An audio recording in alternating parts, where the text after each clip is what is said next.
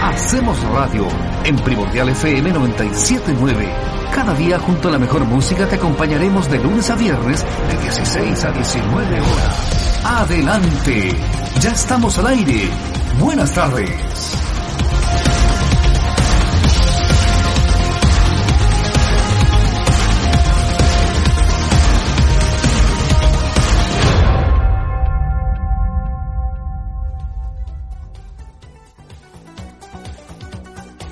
Totalmente en directo aquí a través de primordial.cl, también del Facebook Live del Hacemos Radio. Oye, em, lo habíamos anunciado antes, el rol de los medios de comunicación, el, esto tiene que ver básicamente con el trabajo de los adelantados, ¿cierto? Que un grupo interno ahí, el comité creativo del Hacemos Radio, que son parte de filosofía y algo más, de la huella del crimen, de conciencia regional, de todos los grupos ahí. Eh, no vamos a hablar de grupos excluidos dentro del interior del Hacemos Radio, ¿cierto? Sino que vamos a hablar de los adelantados. Así que, evidentemente, tiene que ver con, esta participación, con esta conversación que, evidentemente tenemos que tener pendientes o estar pendiente después de todo lo que pasa en nuestro país y de todos los escenarios que tenemos que, con distintas aristas, a, compartir, a debatir y, evidentemente a respetarnos independiente de cómo pensemos desde las distintas veredas. Andrea Contreras, ¿cómo te va? Hola, ¿cómo están? Saludos colegas, saludos a los queridos filósofos de esta banda maravillosa de Hacemos Radio. Bien, contenta en este día nublado, que me parece fantástico, uno como inviernista siempre lo agradece. Y nada, pues súper dispuesta a debatir y a conversar sobre el rol que nos cabe a, los comunicadores en, en, lo que es el Chile de hoy día. Oye, ahí está funcionando el Fans Club de Filosofía y algo más, ¿eh? Dice, Aguante filosofía y algo más, dice aquí Laura Cabello. ¿Qué quiere que le diga? Está funcionando el fans club de Toari López. Eh, estamos también con, con, también periodista, también de la región de Higgins, una gran persona, le tenemos mucho cariño también, que está siempre en los micrófonos de Primordial, Carlos Carrasco. ¿Cómo te va, Carlos? Bienvenido. Eh, muy bien, hola a todos y bueno, un saludo, un abrazo en esta jornada bastante invernal, como decía Andrea, un saludo a ella, colega, veo a Manuel Polgatis, veo a eh, Teresita Reyes, que a ellos los conozco personalmente, a Javier Ignacio Tobar y a Cristian López no los conozco, eh, pero eh, sin duda si están con el aval de el Hacemos Radio, deben ser personas que vale la pena escuchar y conversar con ellos, sin duda. Así, gracias Carlos. Y también saludamos a nuestro amigo, también periodista, hoy día también candidato a concejal por Rancagua, Manuel Polgati. ¿Cómo te va Manuel? Bienvenido a Primordial FM. Está silenciado, silenciado, ¿no? A ver. Ahí sí, ahí está, ahí está. No, se volvió a mutear. Ahora sí. Ahí perfecto. Es que la tecnología me pilla, amigo. Yo aprendí en la escuela de Carlos Carrasco, entonces soy, soy un discípulo de él, pues la tecnología no, no le pegaba mucho en ese Entramos con el golpe. no fue, no fue piropo. ¿Sabes Él, no fue piropo él, él, fue mi primer jefe y hasta el día de hoy yo le digo jefe. Cada vez que me lo encuentro lo saludo o nos conversamos por WhatsApp. Oye, ¿cómo se portaba como jefe Carlos Carrasco? Oye, tenemos varios, varios que lo respetan mucho como jefe a Carlos Carrasco. Duro, duro, además que nosotros éramos un poco desordenados. Yo con Ignacio Vera, que, que también estuvo. Hacemos radio. No alcanzó, no alcanzó. Un inolvidable en realidad. Un dúo inolvidable Manuel Polgares con eh, Ignacio Vera ahí en el Rancagüero. Chuta, no, no, no, no, me lo quiero imaginar ese, ese dúo. Oye, hablando... Eh, responsable, responsable de haberle puesto Bielsa del Cachapuala a Bielsa cuando estuvo en O'Higgins. Sí. A San Paulo. A San ¿verdad? A San Paulo, ¿verdad? Ya, pero no es horario, jefe, para contar muchas cosas en esta hora. Sí, estamos en horario de protección al menor, ¿no? Así que vamos a seguir presentando a nuestro amigo y panelista, Javier Ignacio Tobar, abogado ahí desde la región de Valparaíso. ¿Cómo te va, Javier? Bienvenido. Bien, muy buenas tardes, gracias por la invitación. Saludos a Carlos, a Manuel y por cierto Andrea, con quien, y al profe López, con, con quienes compartimos con ellos últimos los, los sábados de la mañana y con el, y con el profe los, los martes en filosofía y algo más, así que está una versión extendida hoy día en día jueves. un saludo de Valparaíso, un soleado Valparaíso. Un soleado Valparaíso. Estamos tratando de, conectarnos con Teresita Reyes también, que está con algunos problemas de, conectividad, nos decía por internet que está en su casa, pero ahí con algunos problemas de, conexión, así que vamos a ver qué es lo que pasa. Eh, profe López, aquí para que lo conozcan también, pues profesor de filosofía. Eh, oye, López, si el Instituto Gina hablara, ahí aquí está López, evidentemente una tremenda persona, filósofo de filosofía y algo más de la Hacemos Radio. ¿Cómo te va, profe? Muy bien, pero yo muy contento y honrado de participar este panel de la tarde con un tema tan tan tan relevante estos días. Pues sí que ¿qué quieren que les diga? Yo feliz de parte compartir con Don Carlos, con Manuel, con Teresita, que entró recién, con Andrea también, y con el gran Javier, que ya tenemos este, esta extensión del comité creativo hacia, hacia Hacemos Radio, pues Eduardo, ¿qué querés que te diga? Muy contento. Teresita Reyes, ¿cómo te va, Tere? Bienvenida a Hacemos Radio, bienvenida a Primordial FM, ¿cómo estás tú? Hola, no sé si me alcanza se nos cae la tele, ¿eh? se nos cae, así que está con serios problemas de conexión. Bueno, ahí la vamos a ir seguramente ayudando por interno para que pueda conectarse, para que partamos la conversación, ya son las 17 y 15. Muchachos, el rol de los medios de comunicación, evidentemente que hoy día tiene, tenemos mucho que conversar al respecto, ¿no? Eh, eh, los medios de comunicación tenemos, eh, ¿cómo le dice el, el título de este debate? El rol.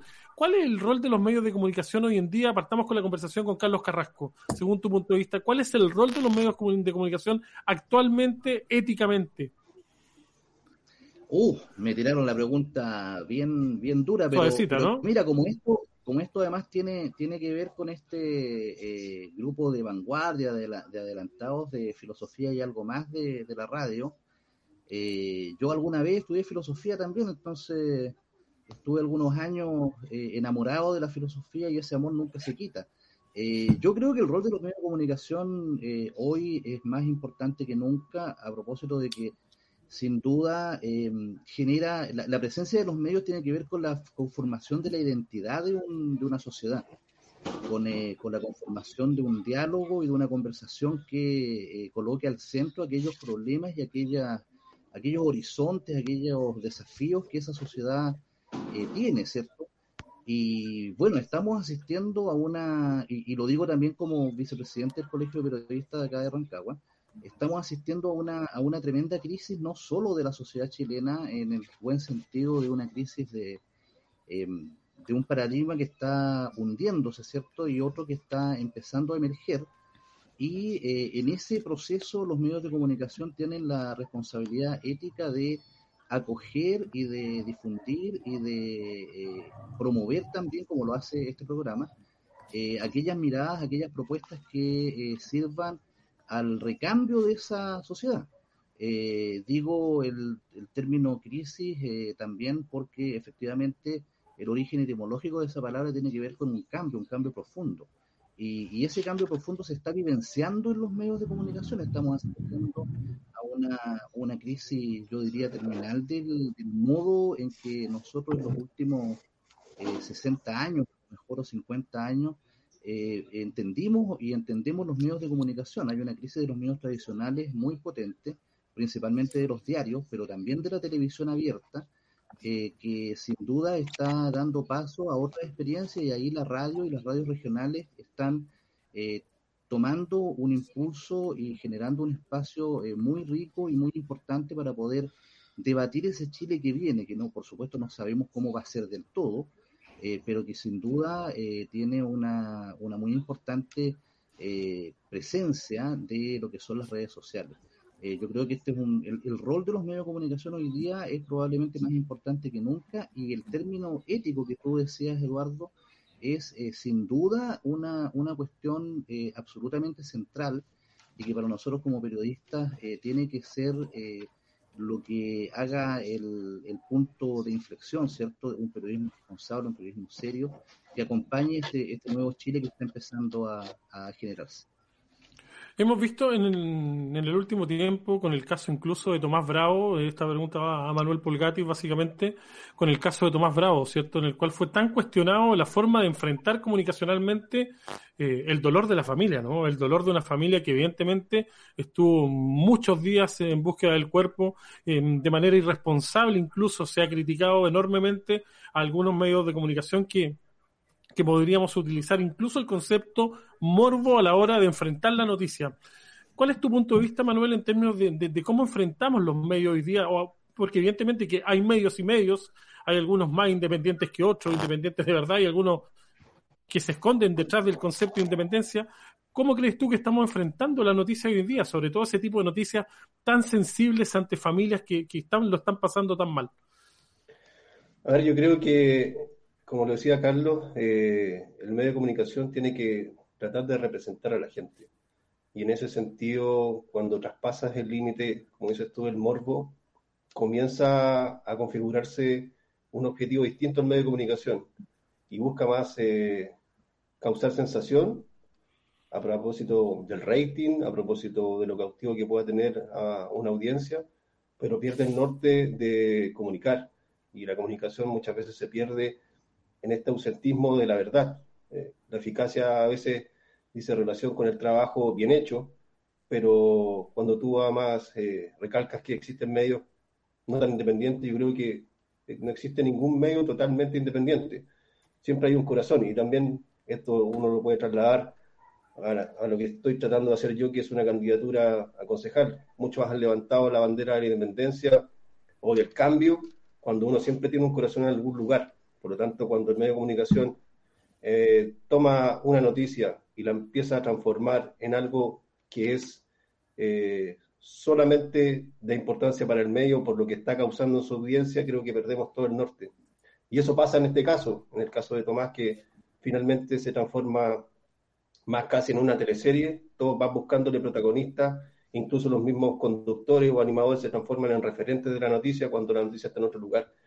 Y creo que eso se transmite, se conoce, la gente ya también lo va reconociendo, por lo mismo está perdiendo mucha importancia la televisión abierta, hay canales que están sufriendo una pérdida de audiencia tremenda por lo mismo, porque ya perdieron esa veracidad que uno encontraba antes en los medios de comunicación. Y lo llevo al terreno regional, y al terreno incluso del diario Rancagüino, donde yo compartí páginas con, con Carlos Carrasco, que fue mi jefe. Nosotros nos costaba mucho hacer periodismo en ese tiempo, con muy pocos recursos, tal como sigue siendo hasta ahora quizás, pero con menos tecnología. Nosotros teníamos que ir tras la noticia, pero nos sentábamos a conversar con el entrevistado. Ahora las cosas se hacen de otra manera. Te pueden incluso mentir a través del Facebook, te hacen una entrevista por, WhatsApp y también te pueden cambiar la opinión. La mañana lo conversaba con una periodista regional también, uno pierde las sensaciones, no conoce si el tipo está tranquilo, si está nervioso, si se toma una parte del cuerpo porque está respondiendo a algún gesto. Entonces, creo que esas cosas se han ido perdiendo y eso también ya lo va eh, asimilando la audiencia. La pérdida del diario en papel creo que es un tremendo, un tremendo error para todos, pero claro, tenemos que ir avanzando en tecnologías, pero ir tratando de consolidar otras que sean un poco más veraces, porque si no, de verdad no sabemos dónde vamos a terminar. Andrea Manuel, Manuel Polgatis hablaba de un tema que es bien importante y que ha sido bien criticado en el último tiempo, que tiene que ver con el factor de los matinales, ¿no? Eh, que evidentemente cómo enfrentan la noticia los matinales. Tú eres conductor incluso de, de La Huella del Crimen, un espacio muy importante, muy interesante de casos emblemáticos del periodismo que está vinculado a, a, esa investigación policial, ¿cierto? Que han sido casos muy emblemáticos de nuestro país. Eh, el Chacal de Nahuel Toro, por ejemplo. ¿Cómo enfrentan la noticia hoy día los matinales? Evidentemente con, con, con, con, un grado de producción, con un grado de lucas, con un grado de preparación que es muy distinta a, programas periodísticos que tienen una línea editorial periodística. Los matinales es una mezcla medio extraña que lo metí en una juguera y que de repente no sabéis con qué puede salir, cuál va a ser el resultado. ¿Cuál es tu opinión del factor matinal que hablaba Manuel? Es que yo creo que tiene razón. Finalmente eh, se busca un guion, se busca un protagonista, se busca buscar personajes, eh, porque tenéis que llenar toda una mañana de noticias y tenéis que justificar las lucas del periodista y el equipo de prensa o el equipo de cámara, audio, etcétera, que están en terreno. Yo creo que también poniéndonos en el caso del periodista que está allá y de las exigencias, bueno, yo trabajé harto rato en tele y a uno lo tenían todo el día y tenéis que estar haciendo despachos cada cierto rato y este tenéis que empezar como a, ver cuáles son los elementos que tienes a mano. Yo creo que ahí está un poco también el error, en esto de, estirar el chicle tanto, tanto, tanto que empieza a ti como periodista en terreno te dicen, ya, mira, salimos en media hora más, tenéis que tener y siempre algo nuevo. Y en ese tener siempre algo nuevo, termináis hablando con la vecina, con el amigo del amigo del amigo, con el curadito del pueblo. Entonces eh, ya se empieza a distorsionar la información porque te vas de las fuentes propiamente tal. O sea, en el caso de Tomás, volviendo un poco al ejemplo que, te planteabas tú hace un rato, que ver con eso, con que partes con la familia, pero se te acabó la familia y tenéis tres horas de programa más que llenar. Entonces, cuando ya el, matinal se pone a hacer una especie de noticiario en extenso, ahí ya las fuentes y, todos los, los, recursos se pierden y ya partes de, o te apartas definitivamente de lo realmente importante y en esta búsqueda de recursos para rellenar, la noticia se empieza a farandularizar, se empieza a, a, confundir muchas veces también porque evidentemente empiezas a buscar recursos que evidentemente no siempre son los más veraces. Profe López, em, hablábamos con Carlos Carrasco del concepto ética en los medios de comunicación. ¿Cuál es tu punto de vista desde la mirada más filosófica en relación a, la vinculación de los medios con, el, con este concepto de ética que evidentemente de repente se ve, se ve traspasada, ¿no? se ve traspasada en muchos casos, en muchas, eh, en, muchas, de muchas maneras, como se abordan algunos casos eh, emblemáticos, algunas noticias que son unas más críticas que otras y, se traspasa esa delgada línea roja. ¿Cómo lo ves tú desde el punto de vista más filosófico? Bueno, la ética supone un, un límite importante y una toma de decisiones. Entonces, cuando yo trato un poco de, de separar esta, esta, esta función que le han asignado un poco a un periodista puesto en un material, porque en realidad tiene que entrar a, a poner como cierto orden o tratar de, darle cierto margen de seriedad al asunto de repente. Eh, uno lo puede ver y observar. Pero el material como tal no es un programa informativo, pues, entonces uno tiene que ir también a entrar a sopesar ciertos, ciertos elementos. Eh, uno podría cuestionar, por ejemplo, la línea del canal más que de un programa en particular respecto a cómo informa, ¿no es cierto? Pero a mí me, me queda dando vuelta eh, esta idea de, del periodismo como un elemento transgresor, en el buen sentido de la palabra. Y quiero llevarlo a lo que pasó con el, con el tema de la entrevista del comandante Ramiro el día hecho por el programa Mentiras Verdaderas. Entonces, quería saber la opinión de los distinguidos periodistas que tenemos acá y también de Andrea, distinguida periodista también. Si, si, el periodista, si el periodismo necesita pedir permiso, si el periodista necesita permiso para poder desarrollar su labor, o si necesita este, este, este velo de rebeldía respecto a un sistema que aparece, ¿no es cierto?, con poca pluralidad de visiones. Porque yo supongo que estaremos de acuerdo en que la radio es un mundo muy distinto a lo que vemos los canales abiertos hoy en día. Entonces, esa responsabilidad ética del periodista que está puesto en situación de tener que decir algo respecto de algo, yo creo que en este momento debe ser una labor muy compleja, dada la realidad de los medios de comunicación, particularmente de los noticieros, los diarios electrónicos, ¿no es cierto?, y lo que pasa con la prensa escrita. Entonces, eh, de qué forma el, periodismo en la actualidad se transforma también en ese elemento de rebeldía frente a una voz que es como oficial que se quiere instalar respecto a cómo entender las cosas y punto. Me, gustaría, esa, es mi reflexión en este momento, porque el otro día escuchaba yo a la gente de la UDI molesta con respecto a la entrevista, y en realidad yo no sé si estaba más molesto con la entrevista o que no, que no se haya pedido permiso a Gendarmería.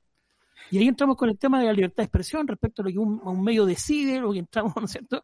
Lo que un periodista decide respecto a algo. Y, y me gustaría esa reflexión respecto a esa suerte de rebeldía que necesita el periodista para, para llegar a la verdad y exponérsela a la gente, ¿no es cierto? Esa, es mi reflexión en este momento, Eduardo, respecto al concepto de la ética, esa toma de decisiones. Manuel. Yo creo que, bueno, unas cosas que también recogí cuando era más chico. Si el periodista incomoda es porque está cumpliendo su función. Si pide permiso y cae bien es porque hace relaciones públicas. Por lo tanto, la transmisión tiene que estar siempre presente en el periodismo. Lo que ocurra después, bueno, tendrán que zanjarlo otras instituciones, otras personas, la línea editorial, el jefe que esté más arriba. Pero si genera molestia y genera o causa un efecto, recordemos que los grandes casos que se han descubierto en Chile a propósito de corrupción, de defalco, han sido noticias que generan periodistas, no han sido ni siquiera los tribunales. Por lo tanto, la función del periodista primero es incomodar. A veces a mí se me pasaba la mano, yo era más incómodo de lo que me correspondía me vetaban en muchos lugares, tuve bastantes problemas a nivel de, gobierno, pero bueno, esa era mi pega. Y yo aprendí de esa manera. Ahora, uno tiene que ir sopesando con el tiempo y con mayor experiencia dónde meter un poco más la cuchara que en otra. Pero si no lo haces, de verdad que tu función no la cumples. Javier Tobar, eh, evidentemente, el profe López está hablando básicamente de lo que, lo que caíamos, libertad de prensa, libertad de expresión. Eh, eh, mencionó también, la, claro, la entrevista del comandante Ramiro. ¿Cuál es tu opinión al respecto en términos de que, evidentemente, hubo un sector de la derecha de nuestro país que, evidentemente, de la UDI, que estaban criticando básicamente la entrevista? ¿Cuál es tu punto de vista en términos éticos, digamos, de, de esa entrevista puntualmente incluso? Sí, mira, lo que pasa es que esto lo, conversamos con el profe López en uno de los programas los martes eh, y llegó a que después de esa, no me acuerdo si fue este martes, no, el martes anterior, tuve la oportunidad de reunirme con otros profes de, filosofía del derecho y de derecho público, particularmente derecho constitucional. Eh, Hacemos radio. Voy a dejar un poco de lado al, a la prensa en esta, en esta primera basada, ¿no? Y nos, nos cuestionamos nosotros, como profesores de Derecho, particularmente de Filosofía del Derecho, eh, ¿qué, ¿qué, formación también le estamos dando? Porque no olvidemos que quien, quien monta esta noticia de la búsqueda del pequeño Tomás, quien hace toda esta parafernalia, uso y abuso de la prensa, es el fiscal a partir de hechos falsos. O sea, el primero que pone, el primero que coloca la, la trampa, digamos, es un fiscal, eh, no, no, sé con qué fines, no tengo que planificarlo, pero sin duda malos fines, ¿no?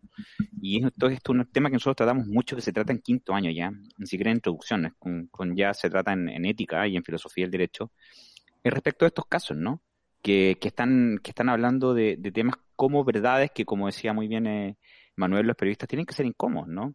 No nos olvidemos que unos, unos libros más apasionantes de este tema lo, lo escribe un periodista que es a sangre fría, y sin ninguna orden judicial, eh, Truman Capote construye ese libro maravilloso que en definitiva es, un, es una investigación periodística.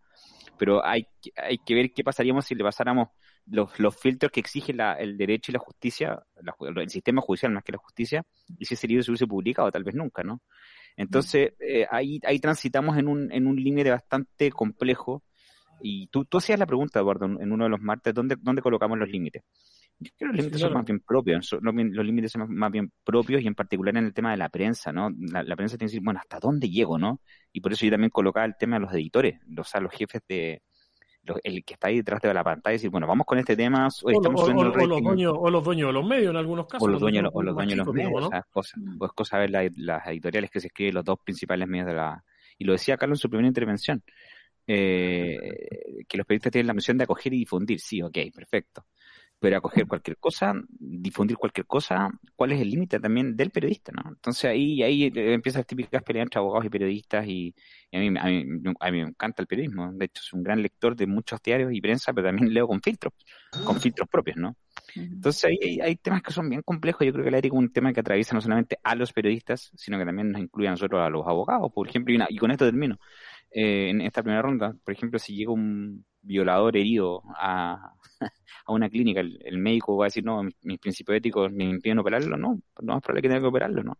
Entonces la, el tema de la ética es un tema bien, bien complejo y que da para varios de estos paneles y se ha discutido mucho, pero te agradezco también la invitación porque estos medios precisamente son los que rompen o pueden romper los límites impuestos por el poder económico fáctico del cual somos presa en este país.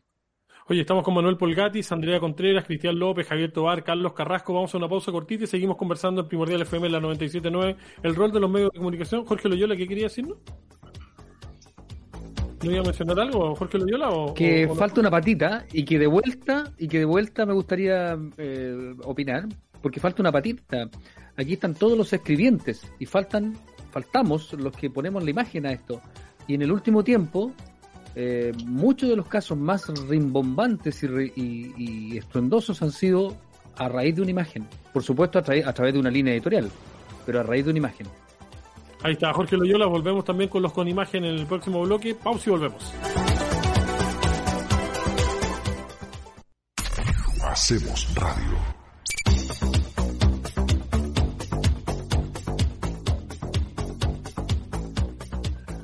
Ya estamos de vuelta en la 97.9, estamos en Primordial FM, son las 17 y 38, estamos en la 97.9, primordial.cl y también en el Facebook Live del Hacemos Radio de manera multiplataforma, así que, y si usted quiere, andar con eh, Primordial en el bolsillo, va a su sistema Android, busca Primordial FM, haz clic y vaya a andar en cualquier parte del planeta con primordial.cl. Así que, oye, estamos hablando del rol de los medios de comunicación. Jorge Loyola estaba poniendo un tema importante en el tapete, Jorge Carrasco, que tiene que ver con, con la imagen, ¿no? Con la imagen que evidentemente de repente nos guía un poquitito en términos de, lo que podría ser una nota, de lo que podría ser evidentemente un reportaje, una algo más a fondo incluso, ¿no? Y, y Loyola ahí levantó el dedito así como reclamando un poquitito y qué Eduardo, pasa, me, ¿qué me, pasa me, con ¿me la permite imagen, darle un, un Sí, par de claro. frases a lo mismo? supuesto. ¿Me Sí, permite darle claro. un par de frases a lo mismo?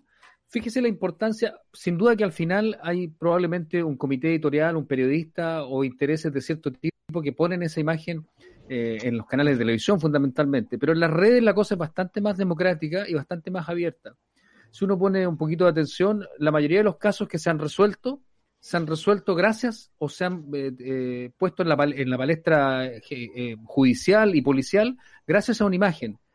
Y por el contrario, aunque parezca obvio, muchos, entre ellos el de Tomasito, que no se han resuelto, no se han resuelto porque no hay imágenes. Porque hoy día uno pasa cualquier cosa y dice, ya, pues, ¿y el video? ¿Dónde está? ¿Dónde está la foto?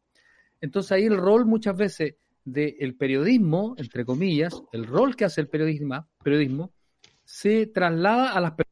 Hoy día con los teléfonos y con todo eso, se traslada a las personas.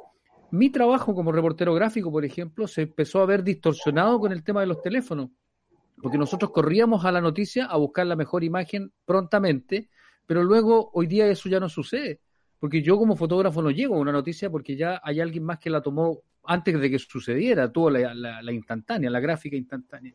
La. Así al final creo yo también la inmediatez, claro, el acierto fotográfico, el, propio, el señor, eh, ¿cómo se llama este que está postrado, no? Que hace poco, si no es por la imagen de, una cámara, de, que en este caso fue una cámara de seguridad, es algo distinto.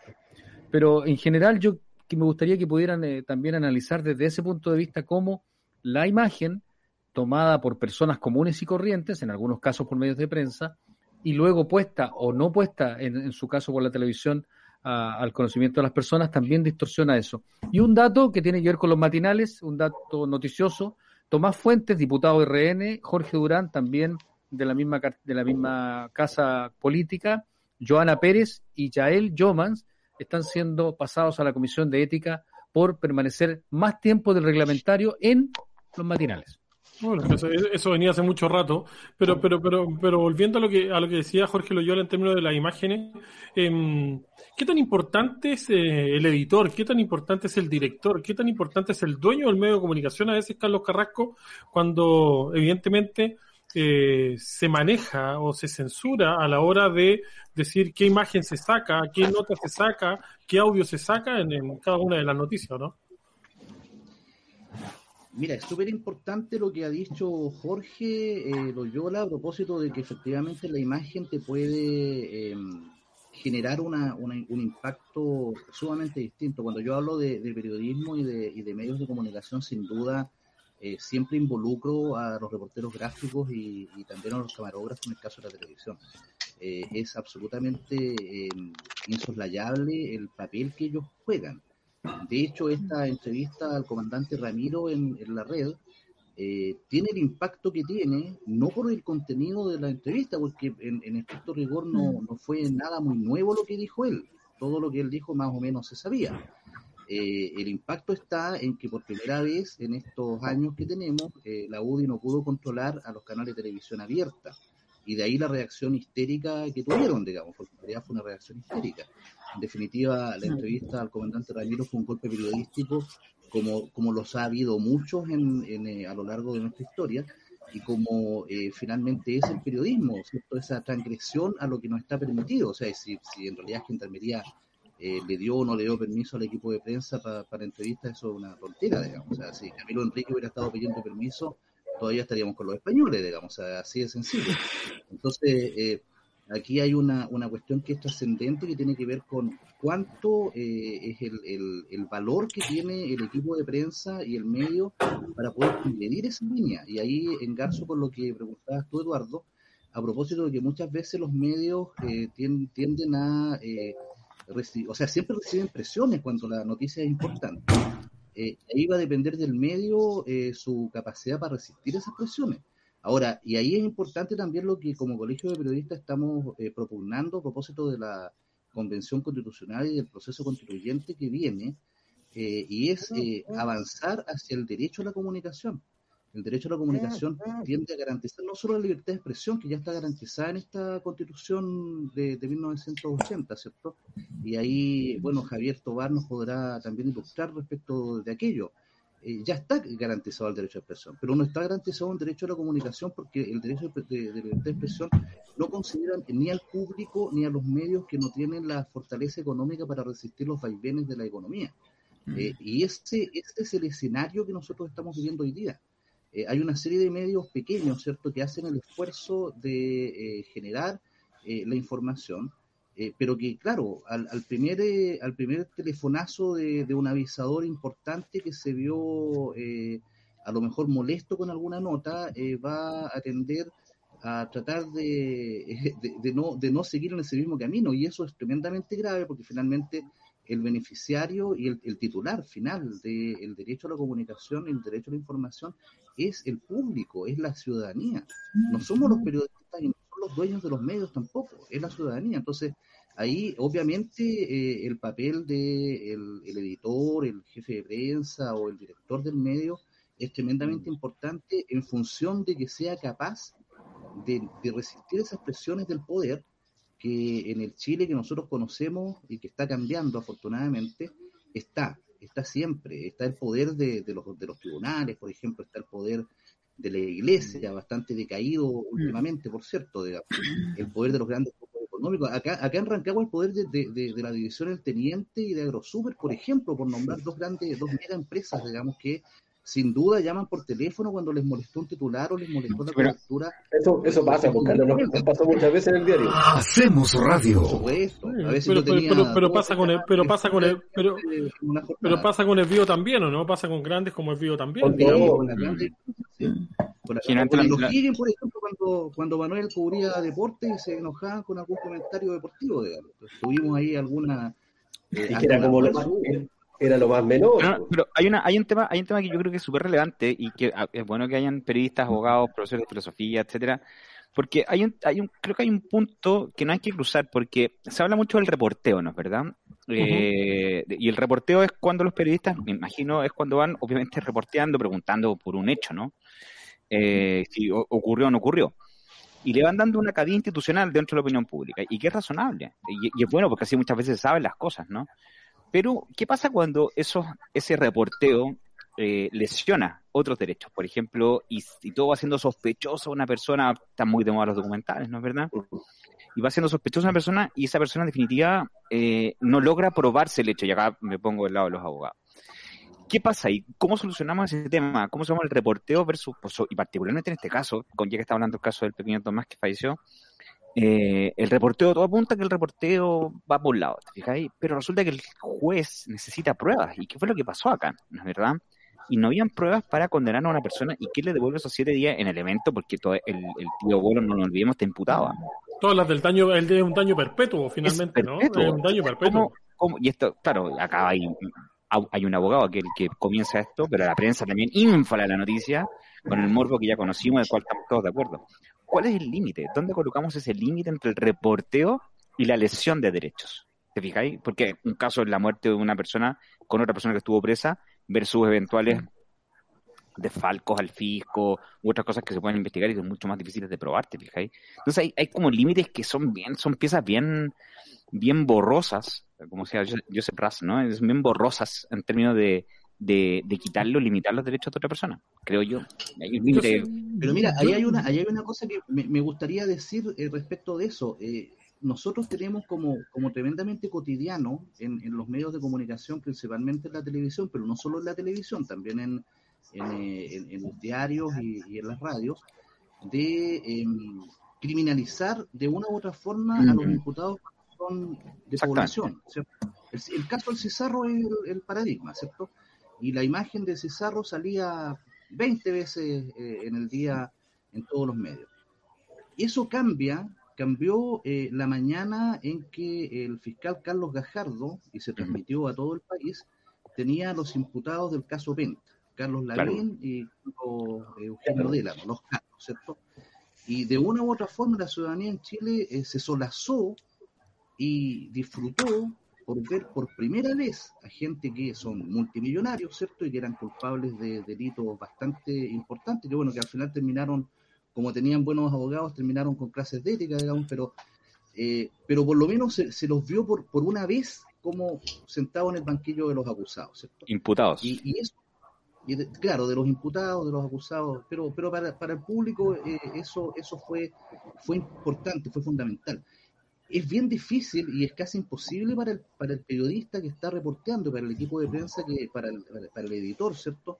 Cuando hay un caso como el que tú describes, el, caso, el caso del niño Tomás, ¿cierto? Eh, guardar el, porque uno no tiene la no tiene la bola de cristal para saber si es culpable o no. Lo único que tiene es que hay una y que hay una detención cierto y, es que además Carlos la información que recoge el periodista la va recogiendo de otras instituciones de otras autoridades Entonces, si, Ah, claro. si llega a tener la calidad de imputado o de culpable mediáticamente, es porque otra autoridad o otro funcionario de otra institución le dijo que podía ser el, el culpable. El periodista yo creo, no creo que lo haya inventado. Surgió a propósito de que se lo dijo un carabinero, se lo dijo un PDI, se lo dijo un fiscal, y de ahí surge esta bola que obviamente el periodista tiene la, no sé si la, la obligación, pero sí de difundirlo y, a- Pero- y hacerla empezar a crecer. Pero, pero cuán importante es ahí, muchachos, eh, cuando hablamos ya, hablamos aparte de rol, hablamos de responsabilidad de los medios o de los que estamos insertos en los medios de comunicación, ¿o no? Porque, porque cuántas veces no hemos hablado, no hemos criticado, no hemos hecho un mea culpa, incluso la autocrítica, cuando de repente uno ha dicho, he sido lo suficientemente responsable detrás de este micrófono. Claro, porque el, el que, claro, los que hacemos radio en este caso, los que estamos insertos en los medios de comunicación en, en el área de radio y estamos detrás de un micrófono, resulta que de repente el daño puede ser, y como decía Javier, un daño perpetuo. Las imágenes de televisión o el comentario en un medio de comunicación potente puede matar en vida a una persona. Entonces, yo creo que es un tema al debe que, yo creo, que yo creo que, todos. yo creo que es súper importante ese, ese, ese, ese punto, Andrea, porque ¿cuál es, la, cuál es el límite? Yo siempre digo, y Javier se ríe de repente porque Eduardo dice, siempre hace esas preguntas, pero sí, claro, ¿cuál es el límite del respeto al tercero por el cual nosotros estamos informando, O sea, yo ahí recojo un poco lo que dice Manuel respecto a que si el periodista informa no es porque lo inventó, porque definitivamente estaríamos No, no, no. absolutamente en otro lado de la ética, ¿no? Trasladando todo tipo de ética. Pero ahí, claro, son la institución y en este caso la fiscalía quien debería tener mucho cuidado con decir a quién poner la palestra. Pero por otro lado también hay que hacer un poco el mea culpa y decir, bueno, eh, el, el derecho a retractación de las personas o de algún titular, porque estamos claros que cuando se dice que el violador de tal niñita sale en los, titulares de todos nosotros con letras rojas mucho, muchas veces en los titulares de inicio de los noticieros, pero nadie dice después si esa persona resultó ser inocente y el que fue culpable fue otra persona, definitivamente nunca se halló. Entonces yo creo que ese es un tema que definitivamente los medios de comunicación están muy al debe. De hecho, en algún minuto se habló del derecho al olvido, ¿no? Porque si tú pones el nombre de alguna persona que fue imputado en algún minuto y esa persona después resulta que, que, se absuelve o que es, conden- declarado inocente, tú pones Juanito Pérez, Juanito Pérez aparece con todos los titulares en el Google, ¿no? Con la violación y todo lo que se le acusó en algún minuto. Y sin duda eso perpetúa aún más el daño que se le hace al personaje, sin duda. Ahora yo tengo claro, Eduardo, una sola cosa. Manuel. Que si, lo- que si los periodistas trabajáramos sentados en el mismo escritorio con un abogado, no podríamos hacer casi nada. Mire, Y no es por, mire, por tener- yo también estudié Derecho, ojo. Tuve cuatro años estudiando Derecho. Finalmente me decidí por el periodismo, pero creo que nos coartarían demasiado en el límite legal. Y a veces esa transgresión tenemos que tenerla un poquito. eh, claro, dentro claro del respeto, del marco legal, pero hay que hacerla. El Profe bendito, el bendito, eh, el haría, haría, contraría, todo este, ¿cómo se llama? El condicional, ¿no? Que de alguna manera nos deja en el límite y nos ayuda a justificarnos un poco de, yo no lo dije, esto fue un habría, evidentemente, para, para, sí, nos reímos porque es la trampita que calmamos, siempre, pero es súper dañina, sin duda, o sea, hay que saber hay un- usarla y con responsabilidad. Sí, ahí hay un caso que me gustaría eh, contar que pasó hace poquito, que es el de una profesora que eh, fue despedida del, de un colegio que se llama My, My Flower en, en- en Santiago. Claro, Santiago.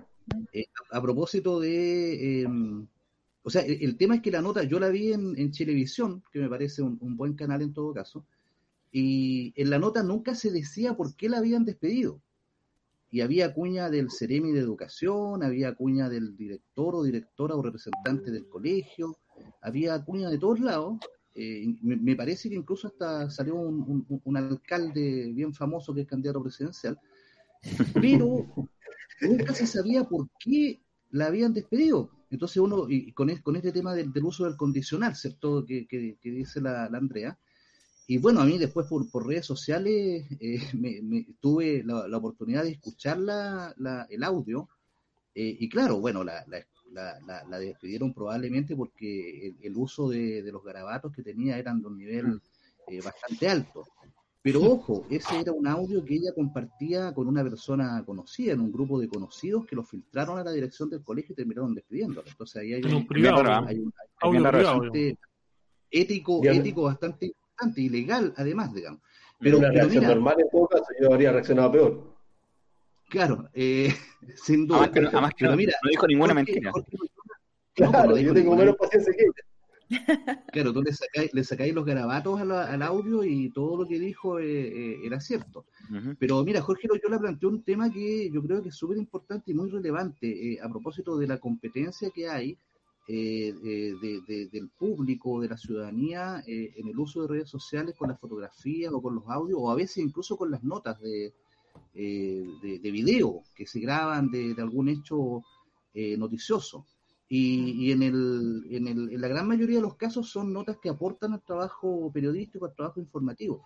Pero ojo, la, la gran diferencia que hay en que eh, una nota sea eh, subida por, eh, por un ciudadano común y silvestre, digamos, a que sea reporteada por un equipo de periodistas, de reporteros gráficos, de camarógrafos que van en conjunto a indagar qué fue lo que sucedió es que ese equipo tiene una responsabilidad ética eh, fundamental y, puede, por cierto, filtrar y evaluar eh, cuál es la veracidad real de lo que está registrando. No, no es llegar y subir una foto o no es llegar y subir un video.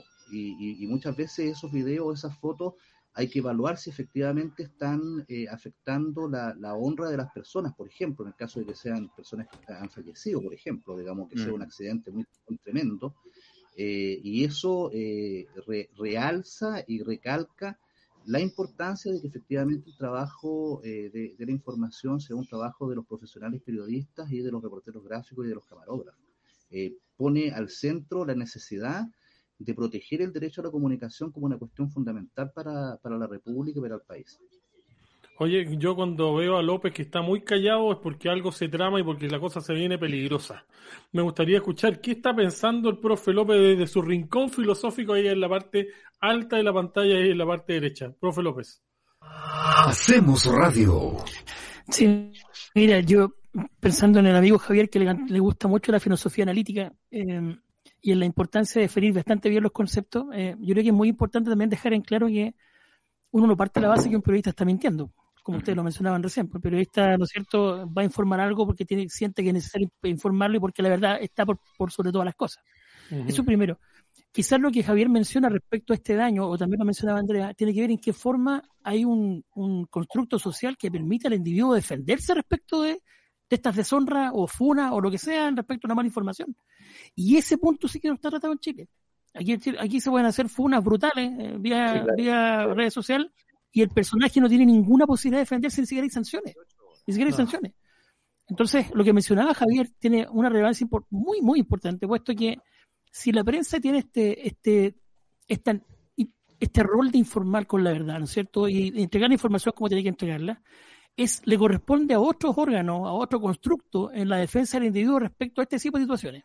Es un elemento que a mí está, debe estar, pero claramente establecido.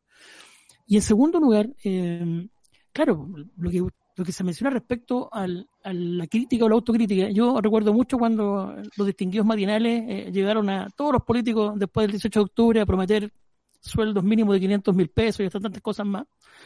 Eh, y hablaban de la encuesta CADEM, de la encuesta del CEP, de la encuesta tanto, y nunca repararon que la credibilidad de los medios de comunicación no llegaba ni al 3%. Entonces, eh, claro, yo le puedo pedir, no sé, pues, don Carlos o Manuel pueden decirme, no, la crítica la tenemos y, y súper clarito el concepto, pero ahí tú descubres que en realidad el objetivo de ese matinal no tiene nada que ver con la información veraz ni con la, no, no, no, no es su rollo ese, eh, es otro sistema respecto a eso. Y creo que mm, ahí sí que podríamos entrar a ver y hacer un, juicio bastante crítico respecto a la ética de lo que estoy informando en estas personas que asumen un rol que no le corresponde, está clarito que no es, no el, rol de, el rol de ellos ser periodistas ni mucho menos, porque no lo son, así de simple. Y segundo, la responsabilidad respecto a lo que yo quiero crear, porque ese es el punto más, más complejo, Eduardo, que lo hemos mencionado muchas veces cuando hemos discutido esto. ¿Qué es lo que yo quiero crear? ¿Qué imagen quiero, qué es lo que yo quiero provocar en, la, en las personas cuando estoy entregando la información? Y ese es el límite del cual hemos conversado hartas veces, y eso es lo que a mí por lo menos todavía me sigue dando vuelta. Tengo muy claro que el periodista lo hace con el afán de informar y entregar la verdad, perfecto. Otra cosa es cuando, cuando el individuo tiene derecho a defenderse respecto de algo que está mal dicho, notable. Pero ¿cómo le ponemos límite a estos otros personajes, entre también algunos periodistas, ¿no es cierto?, que siguiendo simplemente una voz de obediencia respecto a una, línea, que serían a traspasar a cada rato. Mm. Recordemos lo que pasó con el caso Nabil Rifo, con la información del matinal de Canal 13, lo recuerdan ustedes también como yo, ¿no es cierto? Sí, claro. Eh, y otras cosas más que han ocurrido. Entonces, ahí viene este, esta carencia de, de- de credibilidad y por otro lado, pensando en lo que dijo Jorge, yo me, vuel- me dio vuelta este tema de- del rol de denuncia que hace la persona que está en la calle. Eso también habla de la falta de transparencia y desconfianza. Eso para mí es un, un hecho importantísimo, que quiere presentar una, una denuncia de algo muy cotidiano, pero que tiene que ver con esta desconfianza y con esta sensación permanente de que otros son más privilegiados que yo al momento que estas cosas ocurren.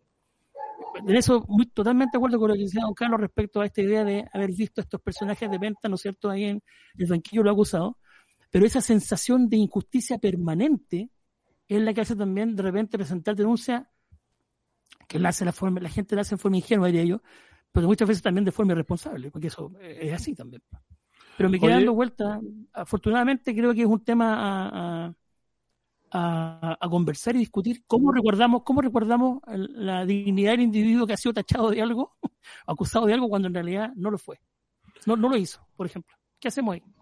Oye, me da la sensación de que vamos a tener que hacer un capítulo 2 porque estamos afor- desafortunadamente súper pasados, así que me gustaría entregarles 15 segundos a cada uno porque si no nos van a tirar las orejitas por interno y, y evidentemente vamos, los vamos a dejar comprometidos a hacer un capítulo 2. Lo que yo sí puedo decir en mis 15 segundos es que en este panel, yo a todos los periodistas que veo, de todos los colegas y amigos que veo, evidentemente es un panel díscolo que no se va a dejar manipular por ninguna línea editorial y que evidentemente la verdad está por sobre cualquier tipo de cosa. Así que de verdad que yo en lo personal simplemente agradecer a este panel de periodistas que evidentemente no se dejan manipular en términos de línea editorial, en términos de directores, editores, dueños de medios de comunicación, porque ese es el periodismo que necesitamos, ¿no? No el periodismo que evidentemente manipula la información. Carlos Carrasco, tus 15 segundos.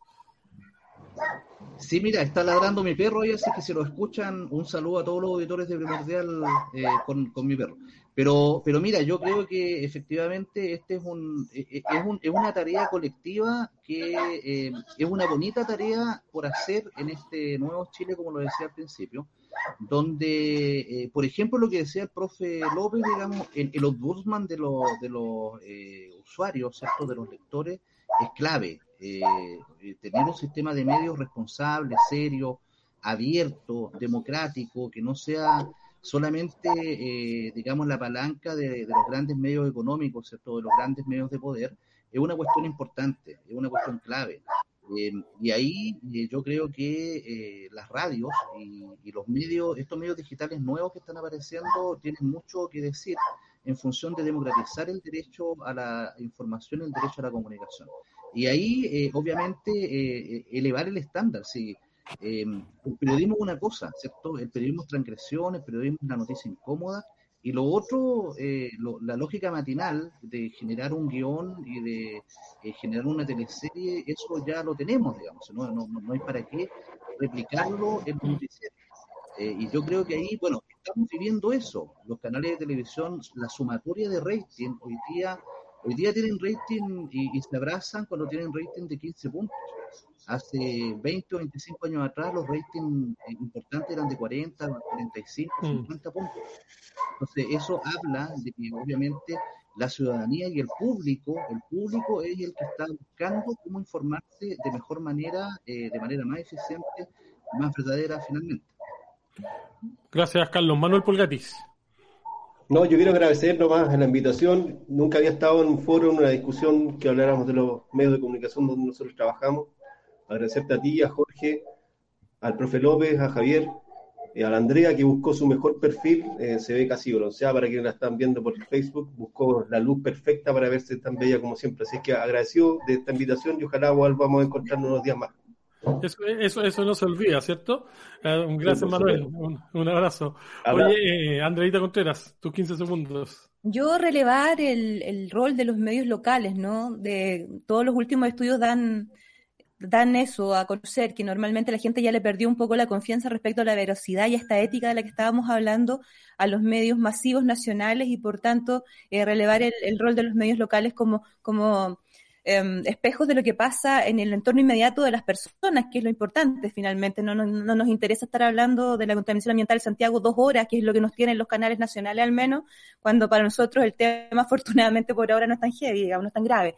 Y por otro lado, relevar también eh, cómo han salido a la palestra estas mujeres importantes como son la Mónica González y la Alejandra Matu, eh, que han develado un periodismo nuevo y que ojalá eso sea eh, un ejemplo a seguir por las nuevas generaciones, que me parece que es súper importante, esto de atreverse, tener coraje e irse contra el poder, que finalmente es lo que es nuestra pega, cuestionar un poco el poder y cuestionar a, a los que toman las grandes decisiones del país. Eso.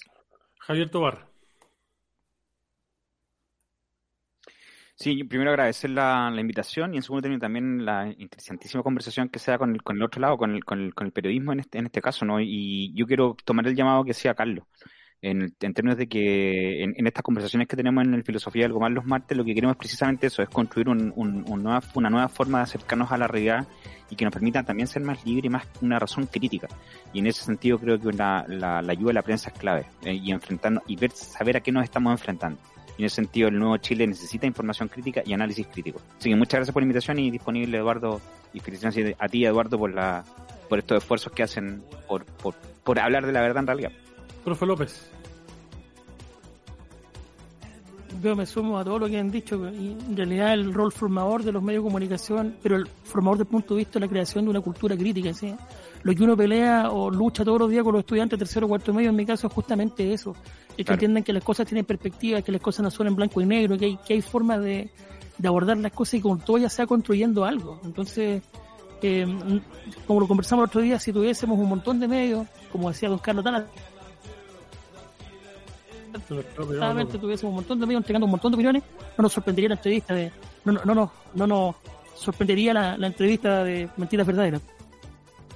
Gracias, profe López. Bueno. bueno, evidentemente que simplemente queremos aportar como medio de comunicación, como Primordial FM, como hacemos radio, para nosotros son muy interesantes estas conversaciones, son necesarias para el futuro, así que las vamos a seguir teniendo con todos nuestros amigos, colegas, filósofos, fotógrafos, de todo un poco. Eduardo, una frase. Diga, me, cortó la inspiración Loyola. Una frase, relevar la importancia Sí, me corté la inspiración. Relevar solo en una frase el valor de eh, la imagen documental y del periodismo de investigación. Solo eso. Perfecto, así que de verdad, muchas gracias muchachos. Eh, Andrea, gracias por estar con nosotros, gracias por, por compartir este espacio y, y, vamos a hacer el capítulo 2 porque definitivamente es muy necesario. Manuel, Carlos, Javier, Cristian, Andrea, un abrazo para todos ustedes y que tengan buena tarde y cuídense mucho que el COVID está ahí a la vueltecilla. Así, así que es. gracias por estar con nosotros. Un abrazo. Chao, chao. Chao, chao. El rol de los medios de comunicación en Primordial FM 97.9. Nos pasamos un poquito, vamos a una pausa y volvemos con Bodegas de Triana. Oye, les comento que hay una tremenda mala noticia que eh, el fallecimiento del doctor Francisco Briceño Luta, la salud regional. El doctor se convierte en el primer médico fallecido por COVID-19 en la región, así que una muy mala noticia. Ahí les vamos a contar detalles a la vuelta de comerciales. Pausa y volvemos. Nuestro equipo de Hacemos Radio se despide hasta una nueva jornada en Primordial FM. Tú eres nuestro mejor panelista. Tú eres nuestro mejor panelista. Te esperamos porque juntos hacemos radio. Buenas tardes.